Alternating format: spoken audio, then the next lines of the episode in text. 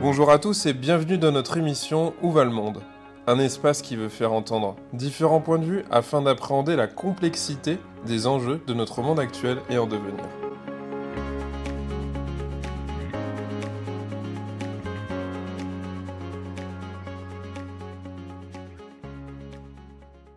Gérard bonjour. Bonjour. On vous reçoit aujourd'hui pour l'émission Où va le monde? Pour commencer, euh, je vais vous laisser vous présenter sachant que vous avez euh, un bon pédigré, mais vous allez réussir certainement à, nous donner les... c'est facile, je suis un militant de gauche qui défend les intérêts du salariat depuis 60 euh, ans. La gauche, c'est large, donc vous êtes passé par plusieurs partis en tout cas. Euh, oui, oui. La gauche, c'est d'abord une classe sociale. Parce qu'on raisonne toujours en disant c'est c'est les partis, les syndicats, les associations, mais elles sont le produit d'une base sociale.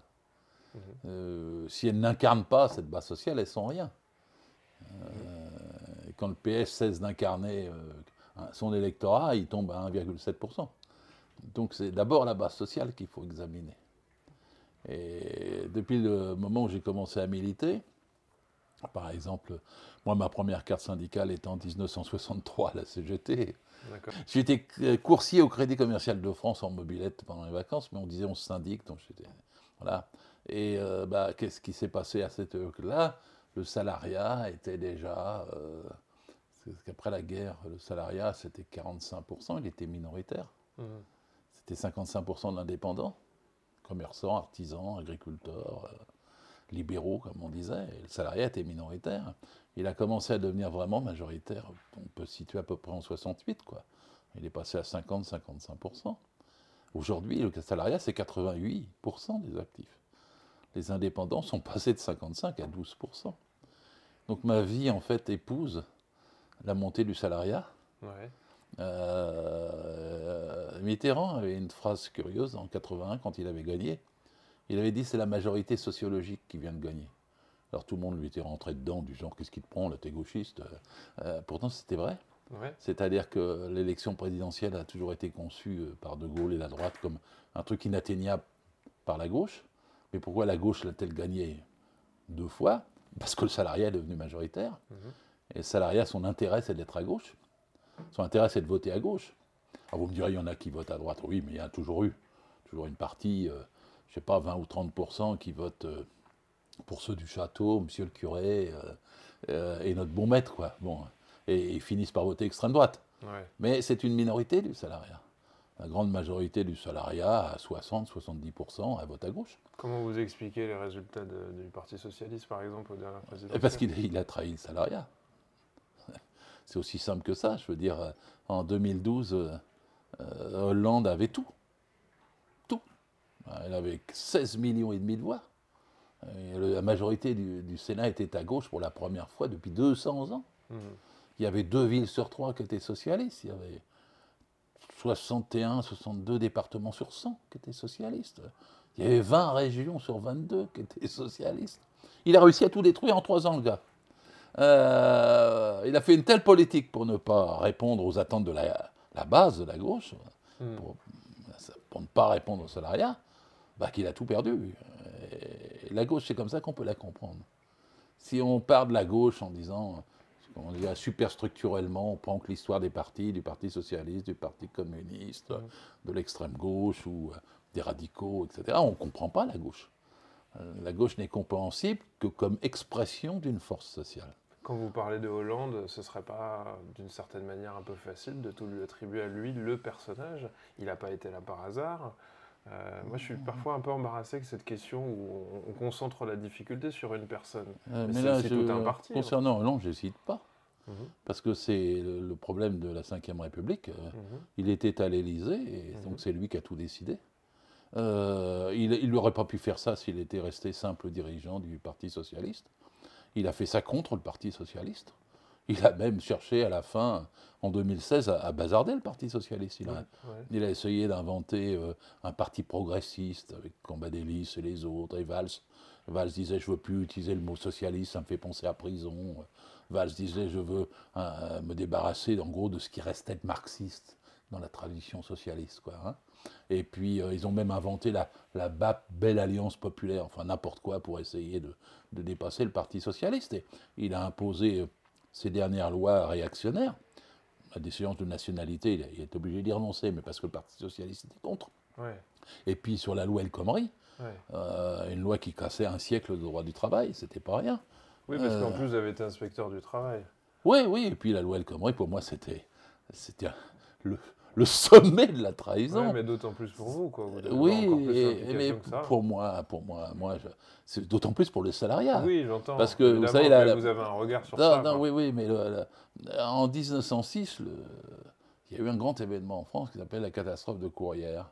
C'est-à-dire, il y a eu 1099 morts dans les mines, dans la mine. Et euh, le patron a dit euh, on ne recherche pas les des survivants et vous allez retourner bosser. Ce qui fait que le 15 mars, euh, l'accident a eu lieu, un coup de poussière. Et, mais il y a quand même 15 personnes, enfin 14, qui sont sortis le 31 mars. 15 mhm. jours après, par leurs propres moyens. Bon, il n'y avait pas BFM Télé à l'époque pour raconter ça, mais toute la France l'a su. C'était un événement d'une violence inouïe, quoi. la légende des mineurs. Et, Clémenceau a été obligé de dire on va créer un ministère du Travail. Hmm. C'est-à-dire qu'avant, le ministère du Travail était une cellule dans le ministère de l'Économie. Et là, ils ont sorti, puis ils ont créé un ministère du Travail, et l'argumentation a été c'est pour que les droits des salariés euh, s'imposent à ceux des entreprises et qu'ils ne soient plus tributaires euh, de ce qui vient de se produire. Et le Code du travail a été rédigé en 3-4 ans, il est paru en décembre 2010. Et le fond, c'était euh, c'était un droit pour protéger les salariés des exigences des entreprises. Et Hollande, qu'est-ce qu'il a fait? Le, En septembre, je crois que c'est début septembre, il a fait une conférence de presse pour annoncer ce qu'allait être la loi El Khomri. Et il a dit nous allons adapter euh, les droits et besoins des salariés aux exigences des entreprises. Mais pourquoi? Il, faisait, il, rayait d'un trait. Pourquoi? Parce que la politique de Hollande était d'essayer de, faire comme Schroeder ou Blair, une alliance avec le patronat français en l'occurrence, de passer une sorte d'unité nationale, ce qu'il a recherché à plusieurs reprises, même y compris à propos du terrorisme, et puis à partir de là, de, s'imposer pour faire une politique, d'où le, fait qu'il ait fait le, le, pacte de responsabilité, le CICE, qu'il ait donné des dizaines et en fin de compte des centaines de milliards aux entreprises plutôt que de les donner aux salariés. C'est-à-dire la trahison était là. Euh, donner 100 milliards euh, au patronat, le patronat, lui, il ne va pas embaucher, contrairement à la naïveté que pouvait prétendre avoir Hollande. Le patronat, il va les mettre dans les îles Caïmans, aux Bermudes, euh, et ça rapporte plus pour lui de spéculer que d'embaucher. Mais vous m'expliquez que tout n'était finalement pas à charge contre Hollande, c'était la République qui voulait ça. Est-ce que vous êtes pour une sixième République Oui, je suis pour une sixième République, mais, mais là, c'est bien, la, bien la cinquième République qui voulait ça. Hein, Julie Garnier nous disait ça, et c'était une volonté de LFI ah bah oui, d'aller vers une sixième république dont on entend parler quand même. Toujours content que les filles se soient ralliées à l'idée de la sixième république. Moi, je défends ça depuis. Hein. Je crois que la première fois, ça devait être 1973. Ben voilà, ça fait longtemps. Et quand, je, quand je bossais avec Mélenchon, euh, il mettait pour une sixième république sans préciser, et moi je rajoutais toujours pour une sixième république sociale, démocratique, proportionnelle, laïque, féministe, internationaliste, écologique et pacifiste. Je définissais toujours mon programme en disant quel type de nouvelle autre république nous voulions. Hmm. Et c'est ce qu'on veut avec la gauche démocratique et sociale, dont je suis euh, le porte-parole actuellement.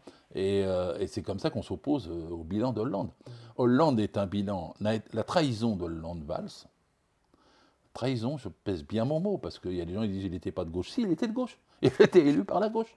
La gauche voulait autre chose. Bah et donc il l'a trahi. Mais il a pu la trahir que parce qu'il avait les moyens de l'Élysée parce que les moyens institutionnels concentrés entre ses mains. Personne n'a vu venir alors oh, eh, Écoutez, je vous allez peut-être me trouver naïf, mais quand Hollande a été élu, je me suis dit ça sera un peu un sous Jospin, il fera moins bien.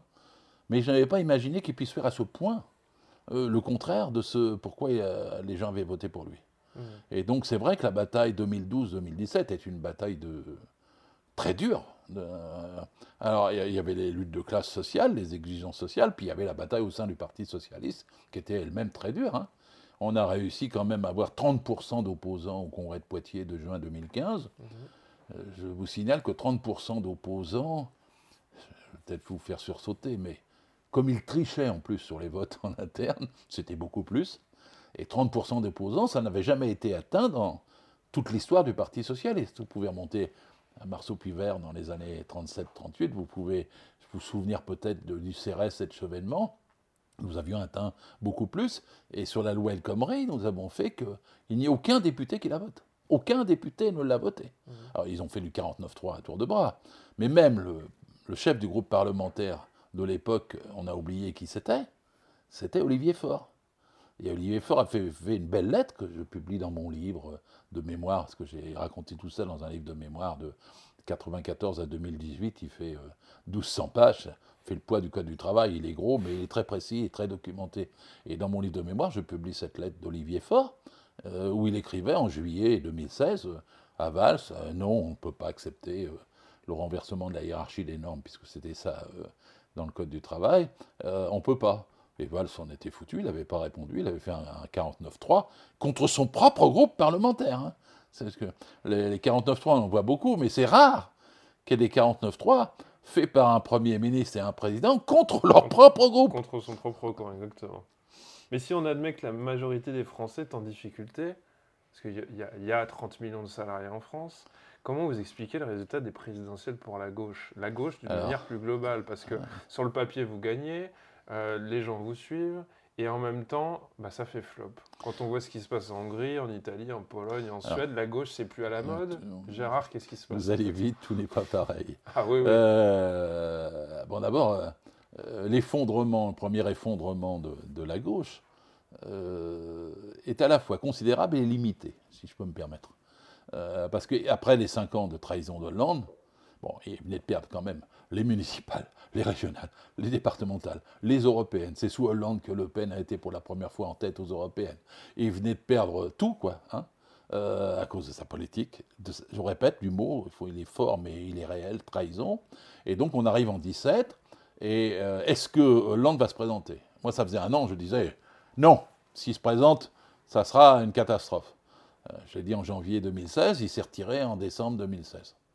Et puis après, on a présenté la gauche socialiste. Il y a eu un, tri, je vous la fais courte. Enfin, c'est Benoît Hamon qui s'est trouvé euh, porté en tête de la gauche socialiste. et il a, il, a battu Valls quand même. si on veut bien regarder l'histoire, c'est absolument inouï que la gauche du parti batte le Premier ministre et le président en place. Mmh. Hein, c'est pas rien, quoi. Et moi, à l'époque, je m'étais dit, s'il y a un accord Hamon-Mélenchon, on gagne. Que vous avez qu'à additionner, hein. Mélenchon avait eu 19%. C'est difficile, les accords, hein, quand même. Hein. Ah, mais ça n'a pas, pas, été difficile, ça a été impossible. Ils ont refusé tous les deux. Tous les deux, ils ont refusé. à l'époque, euh, si Mélenchon avait eu euh, l'intelligence qu'il a eue au moment de faire la NUPES, s'il l'a vu en 17, on aurait gagné en 17. C'est-à-dire que l'effondrement de la gauche, malgré la trahison de Hollande, aurait été limité. Parce que 19 plus 7, ça faisait 26, c'était en tête, et les choses n'étaient pas complètement foutues pour un second tour.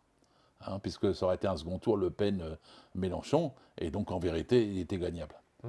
Euh, on est en 17, et alors, vous me direz, mais pourquoi depuis 17, puisque maintenant nous sommes en 2022 la gauche n'a pas remonté, c'est parce qu'elle est restée divisée de 2017 à 2022. C'est-à-dire que moi j'étais persuadé que Mélenchon ne gagnerait pas en 2022. Il ne pouvait pas gagner sans unité. Alors on me dit oui, mais les autres, ils ont eu 2, 2, 2%, parce que les gens ont quand même cherché à avoir un candidat qui soit au second tour, même quand ils n'étaient pas d'accord avec Mélenchon, ils votaient Mélenchon pour ça, et même des partisans de Hidalgo, de Roussel ou de Jadot votaient Mélenchon en disant de toute façon, sinon ça sert à rien, donc je rajoute ma voix. Mais ça ne suffisait pas, parce que pour passer le cap d'un premier tour, il faut avoir un élan, il faut quand même avoir une dynamique, il faut quand même avoir une unité. Il ne suffit, pas de dire que les autres sont des nains de gauche ou que ce sont des traites, ça ne résout pas le problème, parce que les voix restent bloquées et l'élan ne se fait pas. Et donc on a perdu encore le 10 avril cette année. Je viens de vous dire pourquoi, j'ai répondu à votre question. On a perdu à cause de 50 trahisons et de 50 divisions. Et oui, et donc c'est le, thème qui, qui est peut-être le cœur du thème de pourquoi on se rencontre. Cette histoire de division de la gauche, hmm comment vous l'expliquez? Oh, bah, il y a un mélange de tout.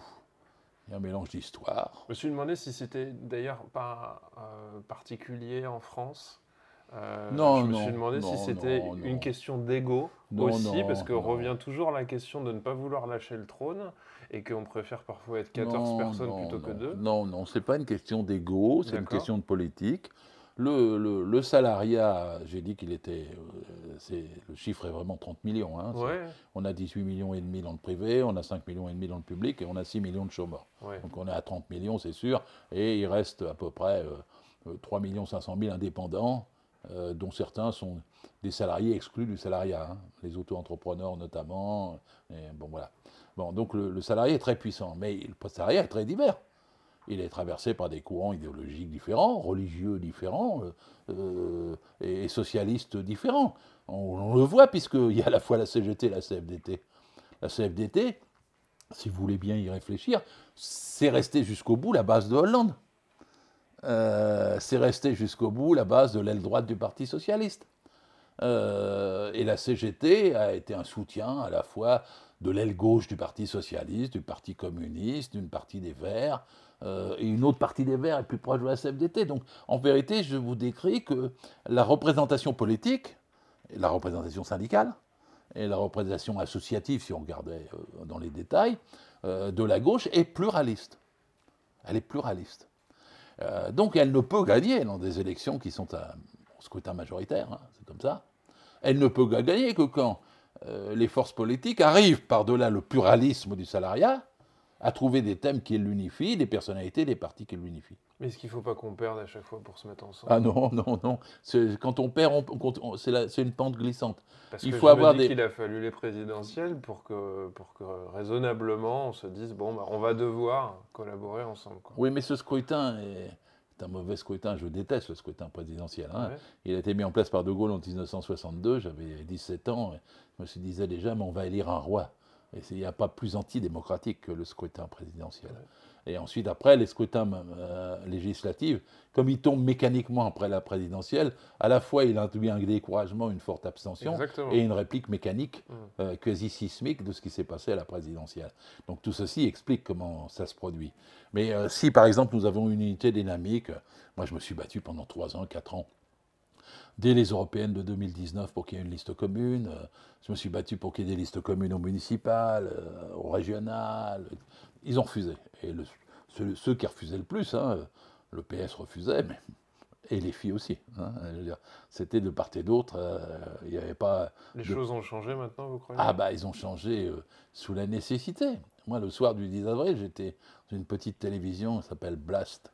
Et j'ai dit, écoutez, si il y a 577 candidats PC, 577 candidats PS, 577 candidats EELV et 577 candidats LFI, il y aura zéro candidat de gauche à l'Assemblée. Zéro. Et Donc on est bien d'accord qu'il faut à chaque fois échouer. Non, non, non, non. Parce Non, que non. tout le monde veut mettre On est bien d'accord que si on ne fait pas l'unité, ça ne peut pas marcher. Et la NUPES, a été, qui, a, qui a été créée quelques jours après ce que je viens de vous dire, Alors, euh, la NUPES a été, euh, comment dirais-je, le premier pas du renouveau de la gauche. Donc allons-y sur la NUPES alors. Hein? Justement, alors justement, allons-y Ah, sur moi, la je NUPES, suis euh, nu- NUPES avant la NUPES, je suis sans fin une fois NUPES.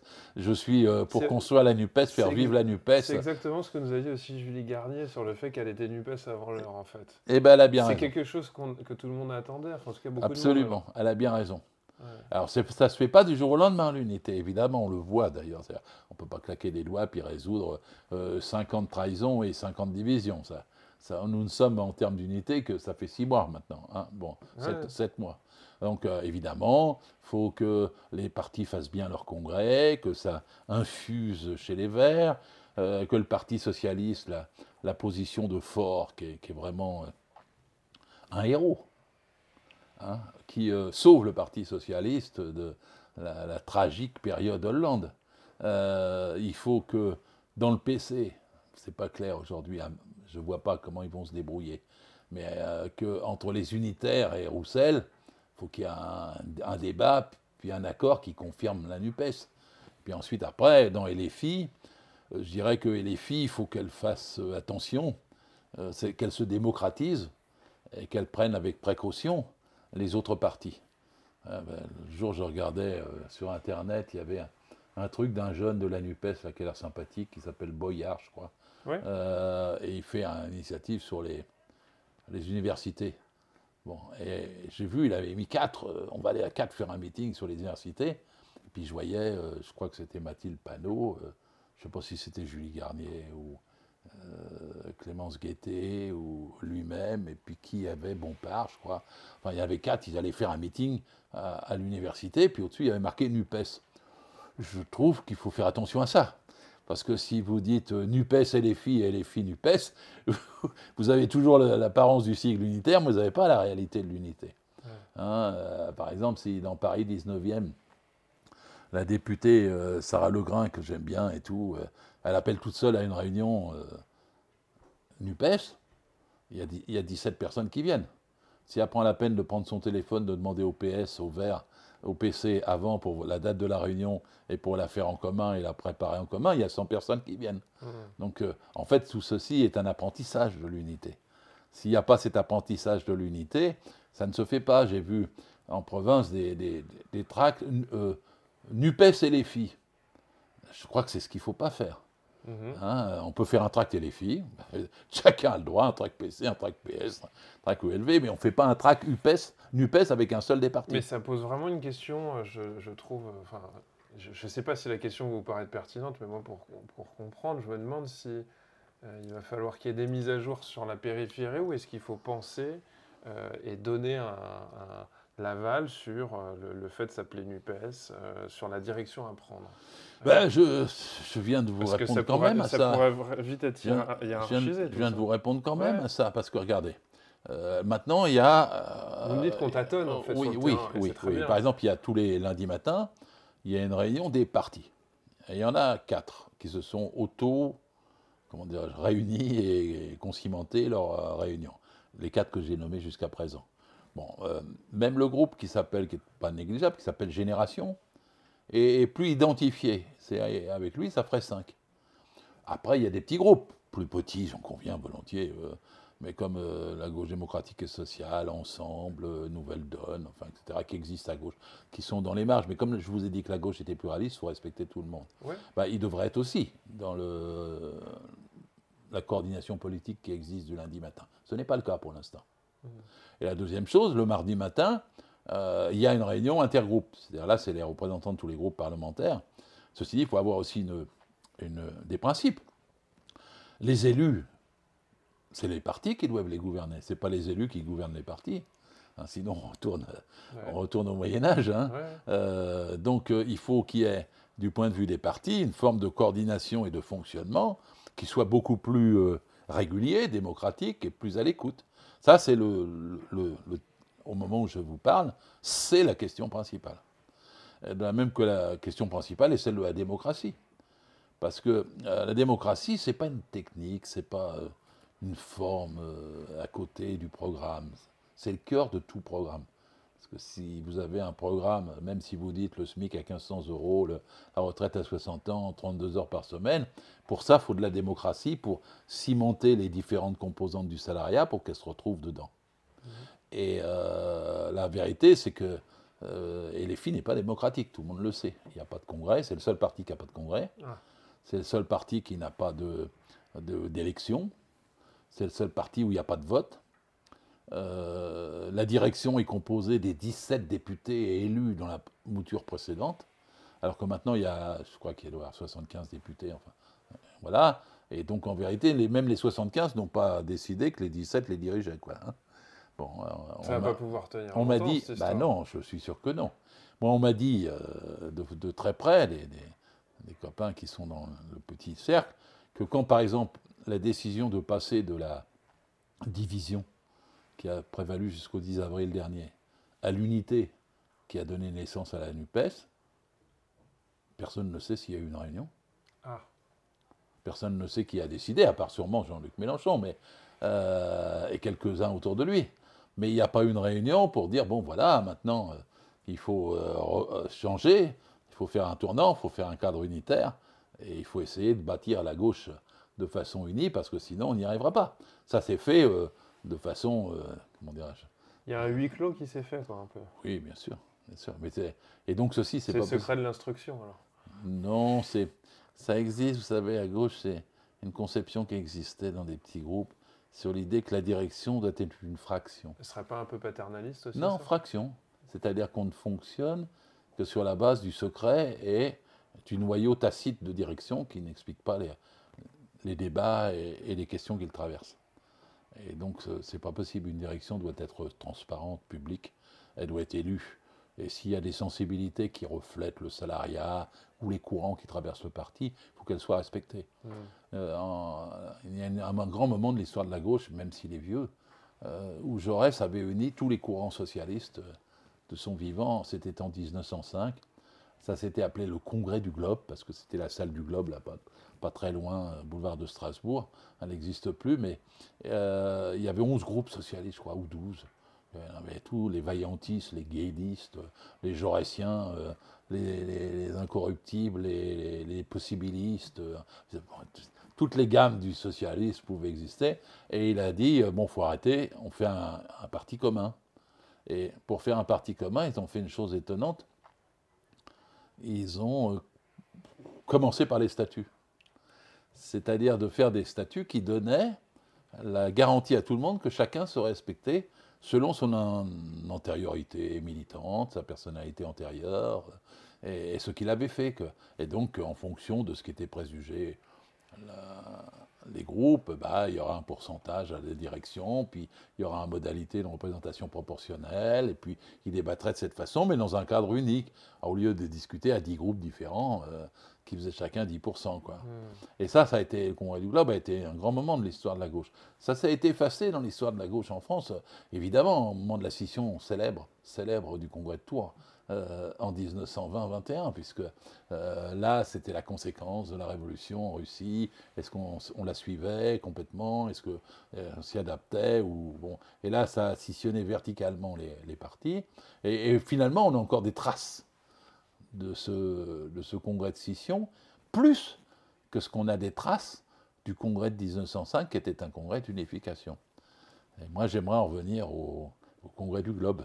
D'accord, ce que j'allais vous demander, j'attendais ça. Voilà, j'aimerais qu'on en revienne à cette unité de, de la gauche. Et, et, pour ça, la, question de la démocratie est au cœur de, tout. Si vous aviez des conseils, à, entre guillemets conseils, si vous aviez quelque chose à dire à tous ceux qui ont la NUPES euh, euh, bien dans leur cœur Qu'est-ce que, qu'est-ce que vous pourriez leur proposer ah, de faire pour que ça ne s'écroule pas Je leur dis tous les jours, j'ai une revue qui s'appelle Démocratie Socialiste où je l'explique. Euh, avec mes amis, on a un petit courant, enfin on a 4000 abonnés à cette revue. C'est, évidemment, ce n'est pas suffisant pour peser, j'en conviens, mais c'est assez pour être entendu et, et réfléchir. Et donc on a un site, gds-ds.org. J'ai mon blog où j'écris euh, presque tous les jours, tous les deux jours.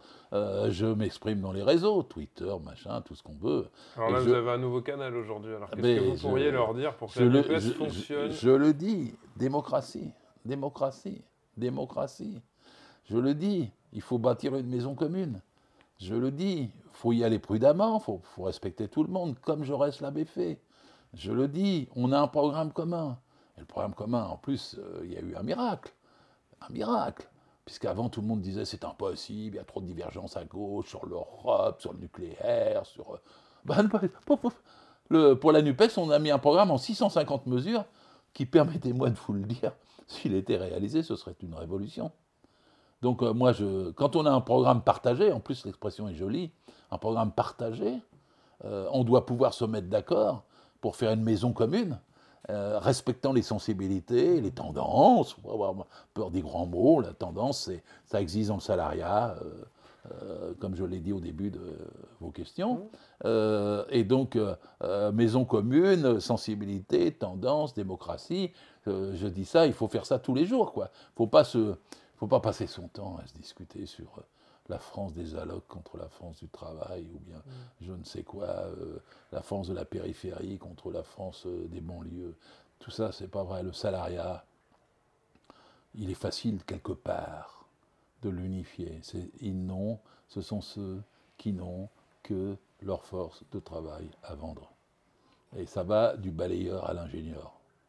Euh, ça va de, de, Toulon à la Seine-Saint-Denis, de la Somme aux mm. Pyrénées-Orientales. Euh, et donc, Euh, l'unité dans la démocratie, je n'arrête pas de le dire, et puis après, ça veut dire que dans les, dans les départements, il faut des comités de base de la NUPES, des collectifs de base de la NUPES. Il faut qu'on se rassemble au niveau des militants. Et c'est les militants qui doivent peser, et pas seulement. Euh, ça ne doit pas venir seulement d'un chef, quoi. Mais euh, pardonnez-moi la bêtise de ma question, si, si, elle en contient, euh, vous imaginez donc que pour les prochaines présidentielles, il ne serait pas impossible d'avoir un représentant qui prenne ah mais le, leadership, comme disent les jeunes. Oui, bien sûr. mais bien sûr, mais le, tout le monde arrive à Mais c'est dans le, comment dirais-je, c'est dans la, la, feuille de route. Hein puisque maintenant la, LFI a accepté l'idée qu'il y aurait une liste commune aux européennes, et ça va être le, le congrès du PS de Marseille du, 30 janvier qui va répondre oui ou non. Euh, le congrès des Verts va discuter de ça, le PC aussi. Et donc la question est d'une liste commune aux européennes. C'est la première élection sur l'agenda en, 2024. Et puis après, deux listes communes aux municipales, ça c'est beaucoup plus sérieux.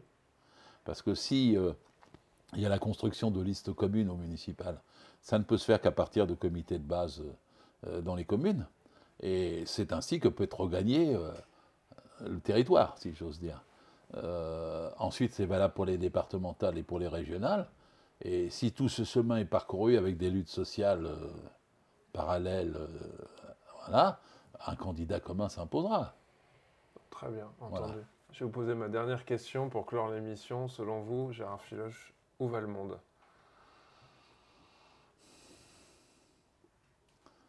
En, 60 ans de militantisme, j'aurais cru que, en gros, la révolution sociale irait plus vite. C'est l'optimisme naturel d'un militant. Il en faut. Euh. Euh. Là, je suis en train euh, d'écrire, comment on appelle ça, une dystopie, dont le titre provisoire est 2054. Et j'imagine que la gauche a gagné en France vers 2024. Et que 12 personnes de 2024 sont, ne me demandez pas comment, transportées, téléportées, on dit ça, euh, en 2054. Elles sont reçues par 12 personnes qui sont au gouvernement, de gauche, unies, euh, et qui leur racontent ce qu'elles ont fait depuis qu'elles sont au gouvernement, c'est-à-dire depuis deux décennies, les difficultés qu'elles ont eues pour le transport collectif euh, et les énergies, les difficultés qu'elles ont eues sur la santé, la façon dont elles ont changé l'école, la façon dont elles ont réparti les richesses la façon dont elles sont heurtées en faisant ça euh, aux difficultés européennes, aux difficultés mondiales. Et, le livre est un récit de, en 2054, ceux de la gauche qui sont au pouvoir, c'est une dystopie optimiste. Hein. la gauche est au pouvoir. Ce n'est pas Orwell avec le pessimisme. Et il raconte à ceux de, 2024 euh, tout ce qu'ils ont pu faire. Et la fin du livre est assez naturelle. Les ceux de 2024 disent c'est bien, magnifique. Euh, mais pourquoi vous nous avez raconté tout ça? Et les autres disent parce qu'on vous renvoie en 2024, c'est vous qui allez le faire. Et en 2024, ce que je vois comme euh, bon point de départ, c'est la partie que j'ai écrite. Il hein, faut que j'écrive ça avant la fin 2024. Mon éditeur est d'accord. Ah bah oui. Hein, bon, voilà, avant la fin 2023, je veux dire, avant de, Et le, c'est une explosion. J'imagine la prise de départ comme une explosion de type mai 68.